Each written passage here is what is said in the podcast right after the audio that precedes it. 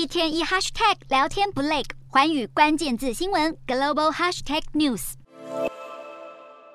世界杯第三天就爆出了大冷门，全球排名第五十一的沙乌地阿拉伯队以二比一击败了由梅西领军排名第三的阿根廷队。中场哨声吹响后，沙乌地球迷欢声雷动，在球场外热烈庆祝。这次的胜利实在来得太意外，沙乌地阿拉伯国王开心到宣布全国在二十三号放假一天。现在正值沙乌地学校期末考，校方还因此延后考试时间。反观阿根廷的球迷已经输了球，还因为场馆禁酒令不能喝酒，让球迷心情更加苦涩。不过不止球赛赛场，世足的场边也有政坛领导爆出了冷门互动。土耳其总统埃尔段跟埃及总统塞西握手大和解，这两人互不往来已经很多年。塞西在二零一三年发动军事政变，推翻埃及第一任民选总统，被埃尔段大力抨击，还称绝不跟对方见面。现在两人受邀出席世足开幕活动，正在重新评估跟埃及关系的埃尔段还说，这只是两国关系正常化的第一步，往后还会有后续。